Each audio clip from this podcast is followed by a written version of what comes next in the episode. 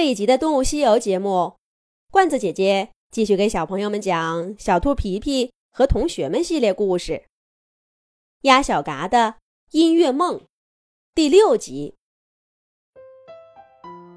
鸭爸爸早就看见小嘎，却忽略了他震惊的表情。鸭爸爸一放下电话，就走到沙发上坐下，兴致勃勃地说道：“小嘎，爸爸已经联系好了，你呀，到梦幻城的烹饪学校读书。那里的校长是爸爸的一位老朋友。”他一听说格尔的孩子要去，不知道有多高兴。我还说让你带几个菜谱过去，丰富他们的教材呢。我可得好好想想，带什么过去最能展现我的手艺。鸭爸爸越说越兴奋，仿佛要去烹饪学校的不是小嘎，而是他自己。不过，鸭爸爸的话被小嘎打断了。可是，爸爸，我不想学烹饪，我想学音乐。鸭小嘎像多年前因为没有练琴而被爸爸发现的那个下午一样，鼓起勇气说出了自己的心里话。可这一次，听说小嘎喜欢音乐的鸭爸爸，脸上却露出了十分不可思议的神情。他说出了一句让鸭小嘎更加震惊的话：“音乐怎么能当个正经专业来学呢？”这真的是爸爸说出的话吗？在他的心里，音乐什么时候变得那么不重要了？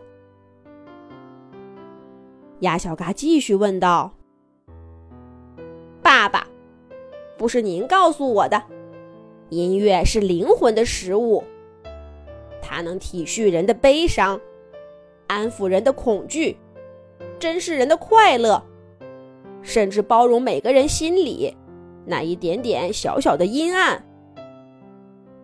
在我最讨厌钢琴的时候，您还告诉我，等我练好了。”就能明白那黑白键的魅力。现在我懂了呀，为什么您反倒说音乐不是个正经的专业呢？面对鸭小嘎的问题，鸭爸爸沉默了一会儿，他叹了口气，对小嘎说道：“爸爸的确讲过那样的话。”爸爸也一样喜欢音乐，可是小嘎，这音乐再美，也只能做个爱好而已。就像爸爸一样，结束了一天的工作，坐在沙发上听听唱片，或者找一天跟朋友们一起唱唱歌、弹弹琴，在音乐的陪伴下，稍稍远离日常生活，就是最美好的事情了。爸爸让你从小练琴，就是希望你也能享受这样的快乐。可是学音乐，你想去哪儿学呢？音乐学院吗？那以后呢？你以为在钢琴键上挥挥翅膀就能养活自己吗？醒醒吧，不是每个人都能成为那狐狸演奏家。你总要有一技之长。音乐只不过是锦上添花的东西。灵魂再重要，也要先填饱肚子。听话，爸爸是为你好。来，想吃点什么？爸爸给你做。鸭爸爸轻轻地拍了拍鸭小嘎的翅膀，就起身去厨房了。小嘎耳边又响起了熟悉的切菜声，然后是扑鼻的香味儿。那也像一首乐章似的，起承转合层次变换，一会儿如银河落月，点洒在夜晚的湖面；一会儿似涓涓清泉，汇聚成汹涌的波涛。小嘎走到窗前，坐在琴凳上，任由一双翅膀在琴键上毫无目的的倾泻着。一曲终了，天色已晚。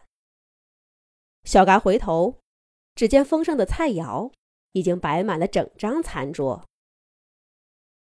鸭爸爸还在厨房里忙活着最后一道海鲜汤。那道菜极费事儿，也是鸭爸爸最珍视的拿手菜。鸭小嘎看着爸爸在锅边翻滚的翅膀。突然意识到，做饭这件事儿对爸爸而言，绝不是谋生的手艺那么简单。那是一顿沉闷的晚餐。小嘎不说话，爸爸也没开口，但他们的心却一点都不安静。第二天就要提交最终的学校申请表了。